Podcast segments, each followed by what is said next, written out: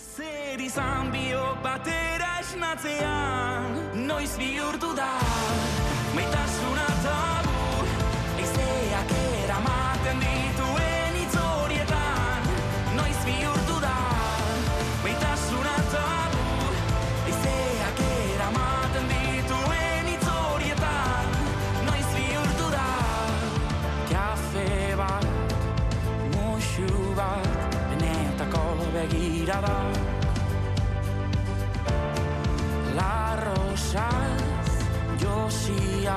Gure izara eta bularrak.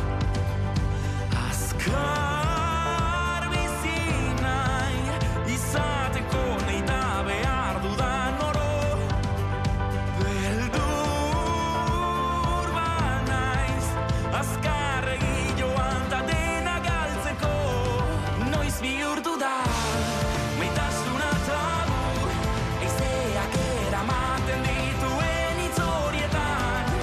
Zuk badakizu, noiz bihurtu den?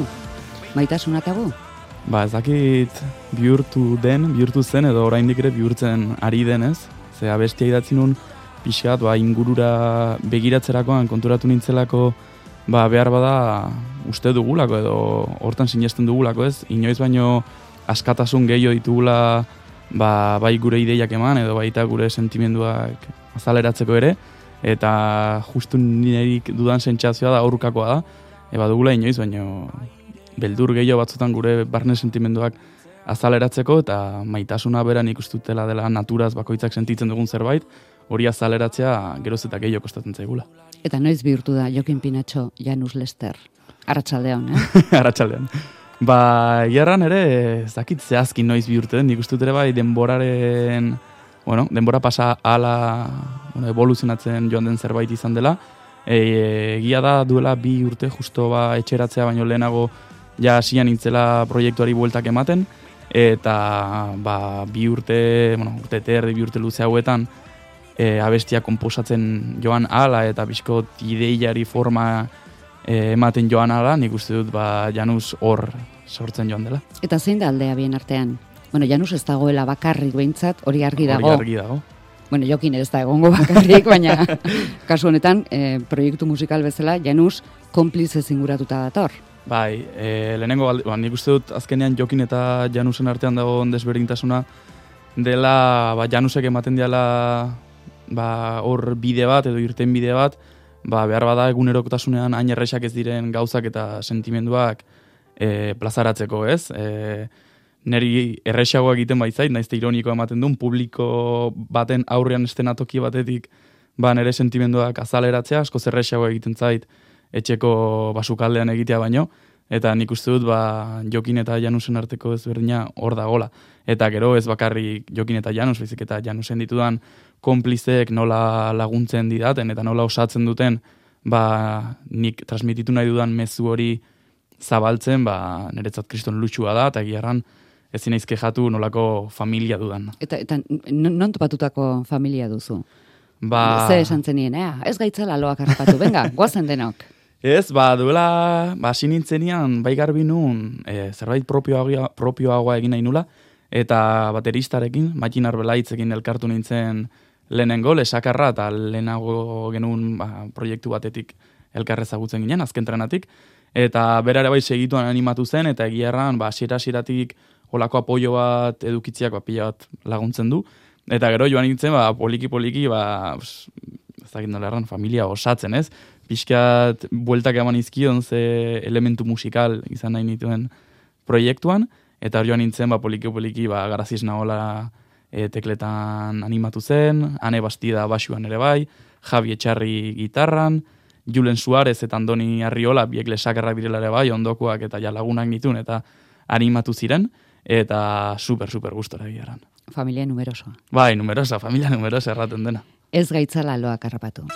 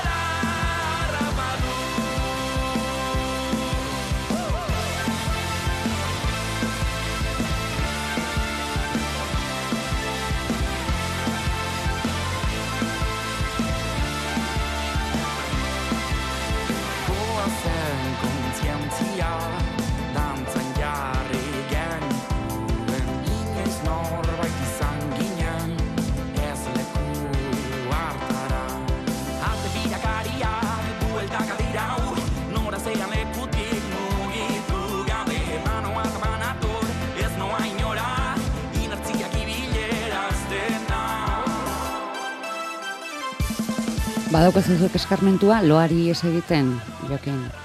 Bueno. Irudikatzen zaituztegu eh, musika egiten hasi eta loari eta denborari eta eta janedanari eta de, denari ies egiten. Bueno, pixkat, hori da, hori da helburua, ez? E, abestia idazterako garaian intentzioa zen, ba, heldu baten ikuspun, bueno, heldu baten inozentziarekin konektatzea, ez? Bai, abestiak idazterako garaia, baina baita egunerokotasunan ere bai, azkenean e, bizitzak berak eramaten gaitulako, ba, igual erritmo batera edo, bueno, bizimodu rutinariogo batera, eta nahiko anti hori bihurtu izan naiz denborarekin, eta, bueno, bai gauez, baina baita, ezakit, e, abestia bere idazterako garaian, bai oinarritu nintzela pixkat, ba, behar bada adinarekin e, beldur gehiago egitera dituzun gauza hoiek, e, egitera bultzatzeko mezu bat ba, indartu nahi nunez, eta horregatik ez bakarrik ez gaitzara loak harrapatu ba, ba, gautxori bat naizelako, baizik eta pixkat ere bai hausartzeko ba, gure txikitako jokinek zer egingo zuen, eta ba, or, beldur hori e, galtzearen mezu positibo batekin behintzat.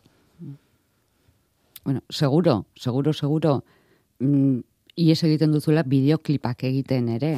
Haze gozatu hartu duzuen, kolorez betetako mundu horiek eraikitzen, eta horre partea duzuzuk, zure ardurapeko dira. Bai, azkenean helburua hori da, ez? E, komentatu dizuten bezala, ez gaitzara loak harrapatu, ba, pixkat, e, pertsona helduaren inozentziarekin konektatzea zela, ba, gure txikitako pentsamendu horrekin, bai bideoklipetan, baita diskoan diseinuan beran ere, saiatu naiz, ba, ba pixkat ideia guzti hauek elkartzen, bai inozentzia, eta baita baita aurkutxe hori, eta beti konektatu izan dut nire infantzia behintzat, ba, mundu koloretsu batekin ez, dena ikusten zenuna super Globo gorri eta guzti. Hori da, hori da, dena super koloretsu, dena super polit, eta nik uste dut ere bai, azkenian, e, gure partetik e, helburua izan barra duela batzutan, ba, bai etxetik entzuten duzunean gure musika eta baita zuzenekotan ere bai, ba, pixkat zure egunertosuneko ba, bealdeko gauza guztiek balde batera utzi, eta inozentzia horrekin konektatu eta pixkat askatzea ez, eta nik uste dut hortarako bai dinamikak eta baita aipatu dituzun ba, kolore guztioiek ba, laguntzen dutela. Aipatu dituzu Janus Lesterreko konplize guztiak, Matxin Garazian, Andoni, Javi, Julen, kuadrilla undixa marra da, ensaiotarako agendak bateratzeko bakarrik ere. Bai, bai, ez da erresa, ez da erresa. Azkenian zazpi pertsona gara, eta ez da bat ere erresa, baina, bueno, orain goz, e, nik uste dut laguntzen digula denborakin antolatzen ditugula gure agendak, ze azkenian gu zazpi gara, baina gero bakoitzak baditu bere ba, bizitza pertsonaleko hainbait, hainbat gauza. Orduan nik uste nahiko ordenatuak garela, hortarako naizta gero orokorrean ni ez naizen bat ere ordenata, baina bai ensaioak eta baita ordutegiak zehazteko nahiko ordenatuak gara eta nahiko antelazioz egiten ditugu, orduan oraingoz, ongi. Moldatzen zarete. Bai.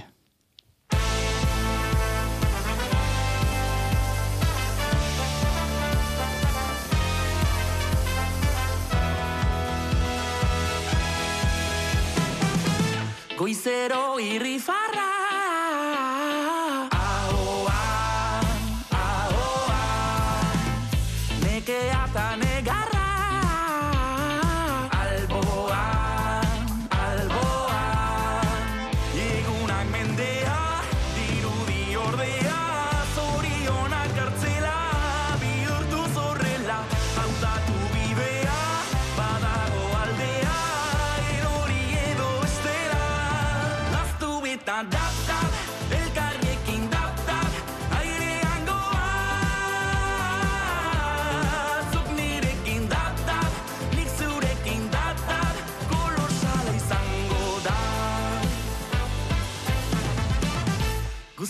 que eran su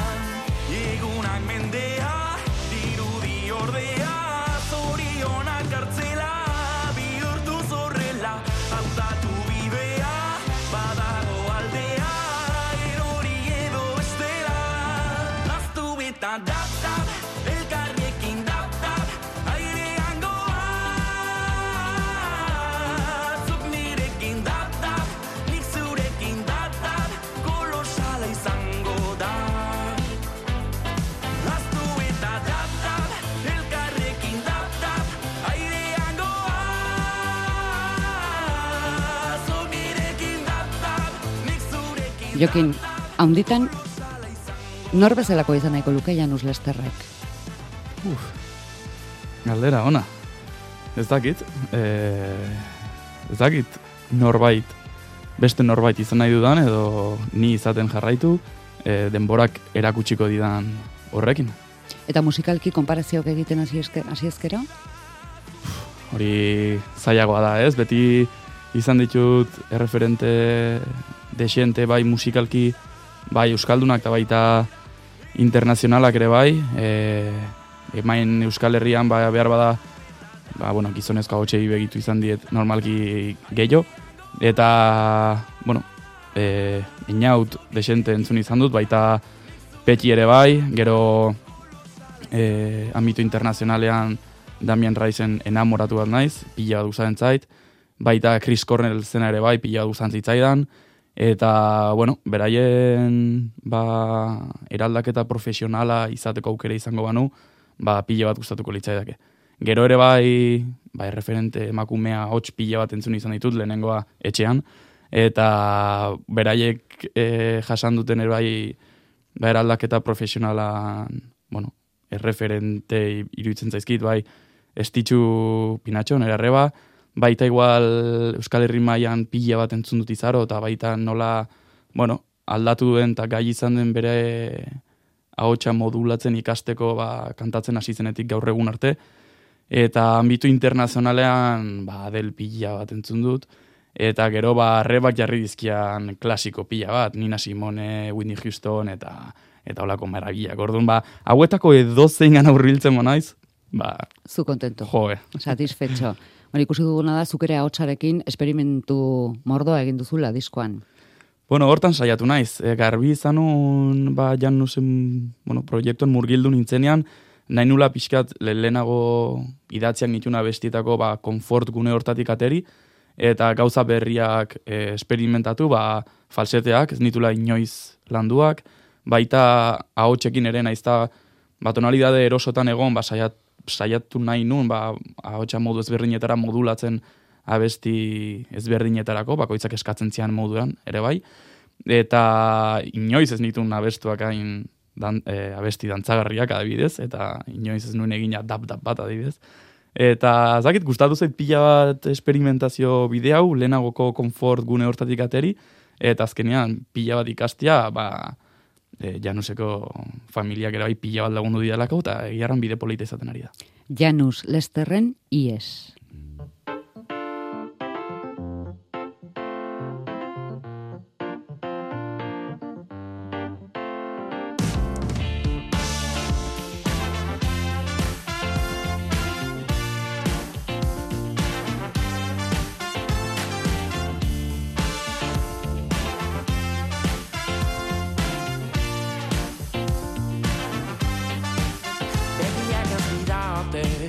Sekreturik gordeatzen, ezkutuan nabil ni, guztiak arnasten, nire aurpegiak ez du, ardurarik islatzen, baina barneko aurra, jada desegin zen. Egin nahi dut egan egan artean, notzak diren abiak, utzi azatzean, garai batean nuen, indarra barnean, ukabilak urratuz, joan zait ormetan.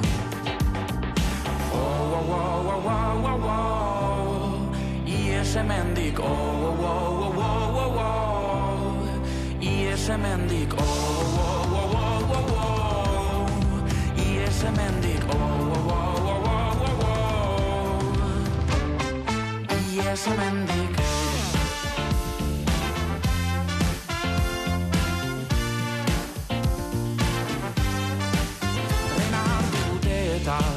Hasi dut iesa Hausartuko nintzenik ezin nuen bentsa Begiak ireki egita egia hause da Nire logelan nago dena zen ametsa. Ez gara kontatzen aritu, jokin baina uste dut IES eta amets direla, kantu guztietan ez bada gehienetan errepikatzen diren hitzak.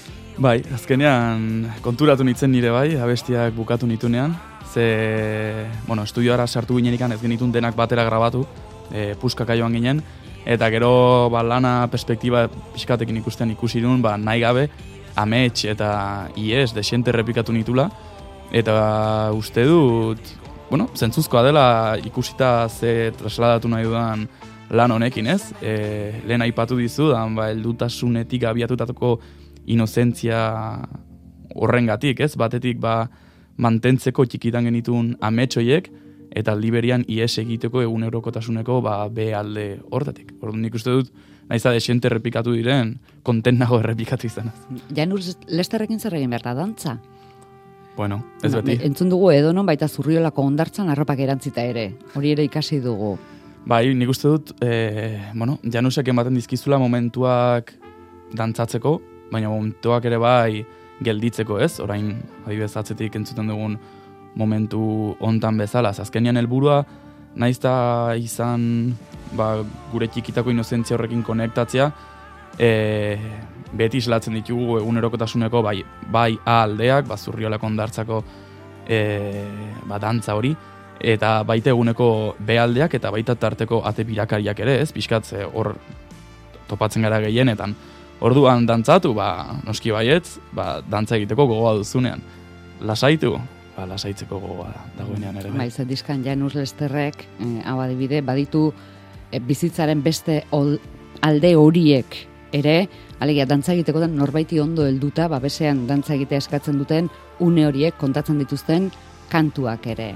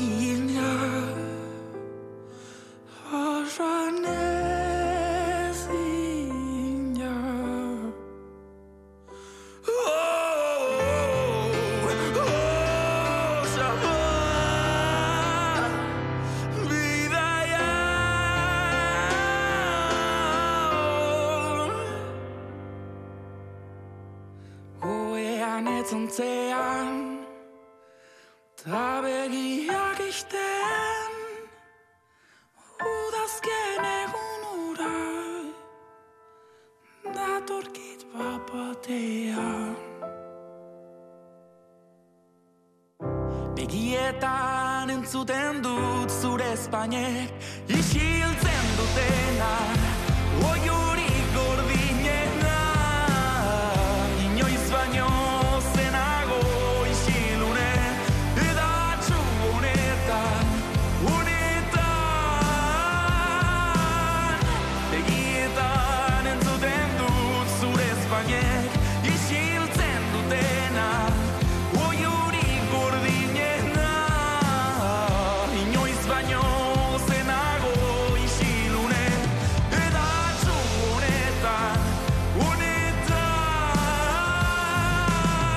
Kantu bat non hasten da? Sentimendu batean beti ez.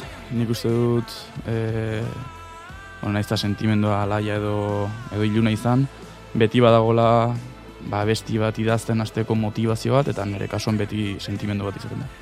Idazten duzu musika, idazten duzu hitza, Normalki lehenik idazten dut musika, eta gero horri jartzen diot ba, jarri nahi nion letra. Baina egia da, erresago ataritzen, ataitzen zaidala ba, sentimendu batei musika eta doinua jartzea, hitzak baino. Orduan, hasieran ba, nire sentimendu batei doinua jartzen dio danean, gero erresago egiten zait, ba, doinu hortan nire hitza hitzak atxikitzea. beraz, lehentasuna musikak. Normalki bai. Hala konpartitzen duzu, Janus Lesterkide guztiekin? Bai, nik uste dut jendeari ere bai erresago egiten zaiola, ze azkenean denak musikariak dira eta ez daude ohituak e, letrak idaztera ez, orduan e, egin izan ditugu ensaioak, nik bakarrik melodia eraman da hitzik gabe.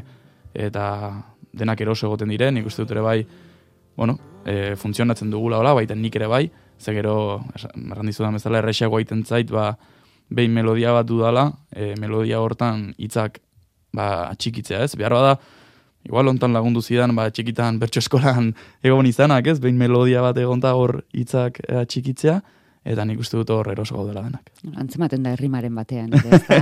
Alako, alako bertsolari arrasto Saia- bat, naiz, arra, arrastoren naiz. bat. Em, Pentsatzen dugu, lo, lo aukera asko galtzea izango duzuela helburu datozen hilabeteotan. Bai, behintzat e, gau desentesna pasatzeak bai, ze orain arte, bueno, eman ditugu kontzertu batzuk, baina guain diskan arira, ba, e, prestatzen ari garen biraren arira, ba, helburua izango da, ba, gau desentetan e, loak ez harrapatzea, ez guri eta ez da publikoari ere ez. Grabazioa festa bat izan zen? Grabazioa kriston esperientzia izan zen. E, ezakit festa deituko nion, baina bai e, niretzat egun intentxo eta ederrak. Ze joan ginen e, zestoara grabatzera inaut gaztainagan, gaztain estudiotara, eta ba, ederra izan zen, bertan gure lehenengo bueno, e, grabaketa esperientzia e, bizitzea, eta baita inaut bezalako profesional bat ikustea lanean, eta ikustea ba, gure bueno, e, mundu kolorotxean murgultzen, ez? E, eta horrek lana pila bat errestuzun eta argituzun, eta giarran kriston esperientzia polita izan zen. Eta mm, zuzenean jotzea, zuentzat zer da? Ametsa, festa, lana?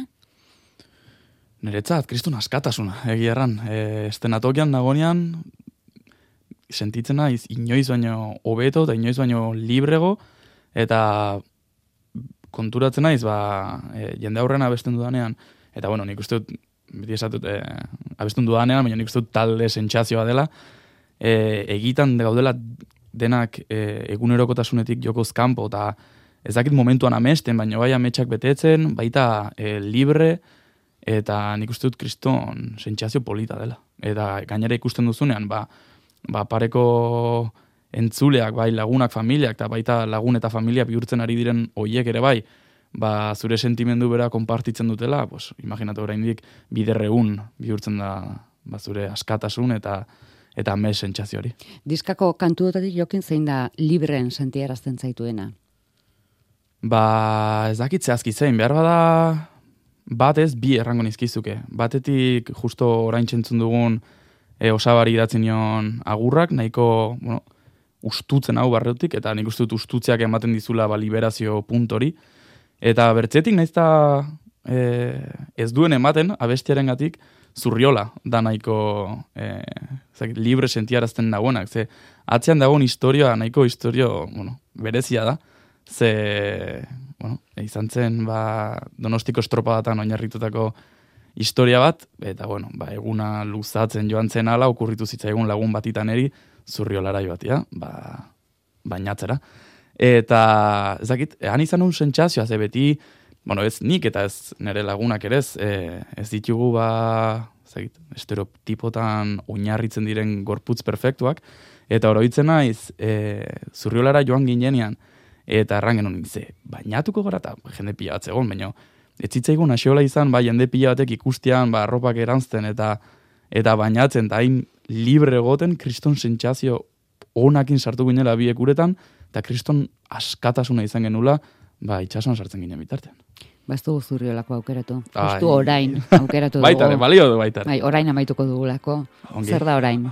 Ba, orain da, oraina bizitzeko reibindikazio bat, ez? E, loak ez harrapatzeko, pixkat, e, bueno, elkarrizketa guztian landu dugun gaia borobiltzen duen abestia, erran bezala loak ez harrapatzeko eta oraina bizitzeko. Hortxe geratuko gara, orainean, Janus Lester, Jokin Pinetxo, eskerrik asko. Zuei, mi esker. Zortean. Mi esker.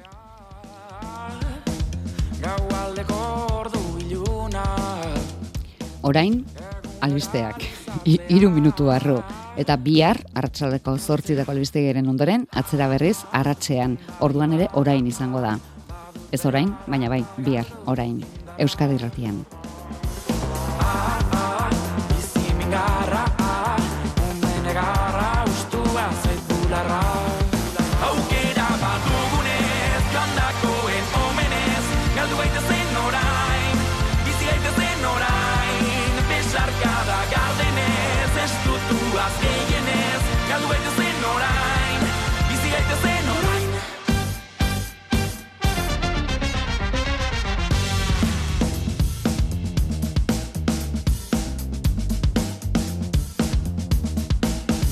Denak ezin du Lehen nintzena ezagutu Buruz bera